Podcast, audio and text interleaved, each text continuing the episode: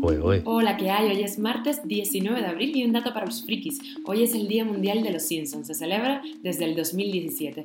Esas son las cinco noticias que te traemos y una más que te contamos aquí, en Cuba Diario. Esto es Cuba a Diario, el podcast de Diario de Cuba con las últimas noticias para los que se van conectando.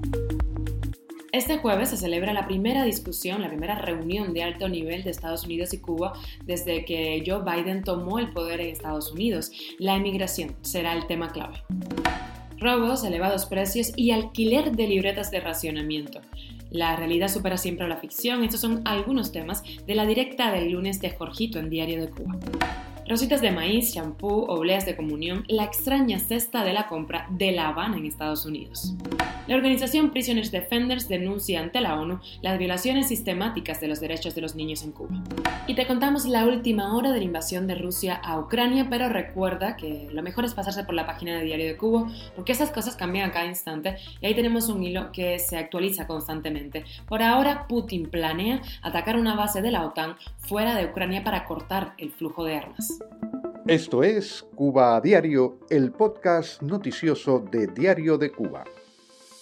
Funcionarios de Estados Unidos y Cuba se reunirán el jueves próximo en Washington para discutir sobre migración, según informa la agencia Reuters. Se trataría de la primera reunión de alto nivel desde la llegada de Joe Biden al poder y se produce en un momento en que la frontera de Estados Unidos con México está abarrotada de cubanos que intentan cruzar.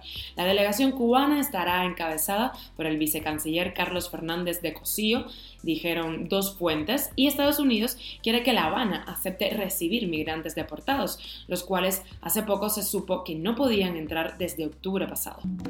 Y el periodista de Diario de Cuba, Jorge Enrique Rodríguez, Jorgito para todos ustedes, comentó en su directa de todos los lunes los temas de la actualidad que preocupan a los cubanos en la isla. Esta vvez invitó a la influencer Yaya Panoramics. Escuchamos un pedacito te voy a invitar a ti y a, y parte de la familia nuestra acá que nos ve todos los lunes, eh, los voy a invitar a tomarnos unos tragos de vino tinto, pero ojo, esa botella de vino tinto que tampoco es de una marca espectacular, el Estado la vende en 2.174 pesos cubanos.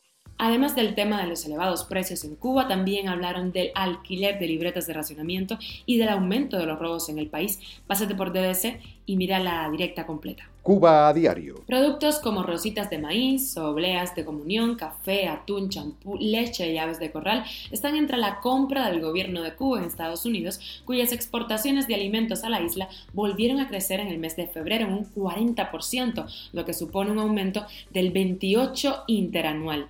Cuba es ya el socio comercial número 56 en el mundo para alimentos y productos agrícolas de Estados Unidos. La Organización de Derechos Humanos Prisoners Defenders denunció al régimen de Cuba ante la ONU por violaciones sistemáticas de los derechos de los niños en la isla recogidos en un extenso informe.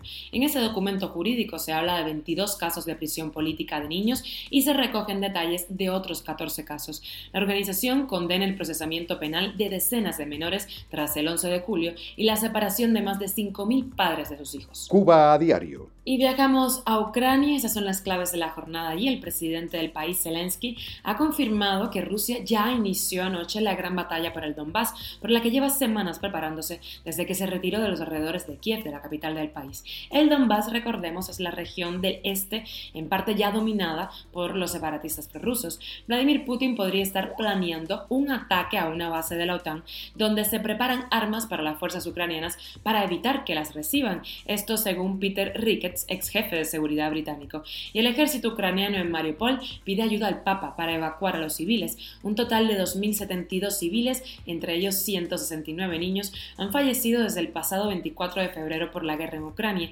que ya ha terminado el formulario de ingreso a la Unión Europea. Y una ciudad rusa próxima a la frontera con Ucrania ha sido atacada por las fuerzas ucranianas. Esto según el gobernador de Belgorod. Y llegamos a la extra o extras de hoy, que hoy es martes y nos ponemos generosos. La cantante española Rosalía, que acaba de lanzar el álbum Motomami, anuncia gira mundial. Empieza en España y después saltará a Latinoamérica y Estados Unidos. Y fue detenido el hijo del conocido escritor norteamericano Paul Auster por la muerte por sobredosis de su bebé de 10 meses. No se sabe cómo la menor ingirió las sustancias. Daniel Auster ya tiene antecedentes penales relacionados con las drogas. Y para terminar con algo amable, hoy es el Día Mundial de las Bicicletas pero aquí entre nos, ¿eh? no es nada oficial. Y te vendrá a la cabeza Amsterdam, paraíso de los ciclistas, pues también tiene un lado oscuro porque cada año decenas de bicis robadas aparecen hundidas en los canales. El trabajo está fuerte ahí para los buzos. Esto es Cuba a Diario, el podcast noticioso de Diario de Cuba, dirigido por Wendy Lascano y producido por Raiza Fernández. Bueno, gracias por estar del otro lado en las buenas y no tan buenas. Recuerda que estamos contigo todos los días de lunes a viernes, 8 de la mañana en Cuba, 1 de la tarde en Madrid.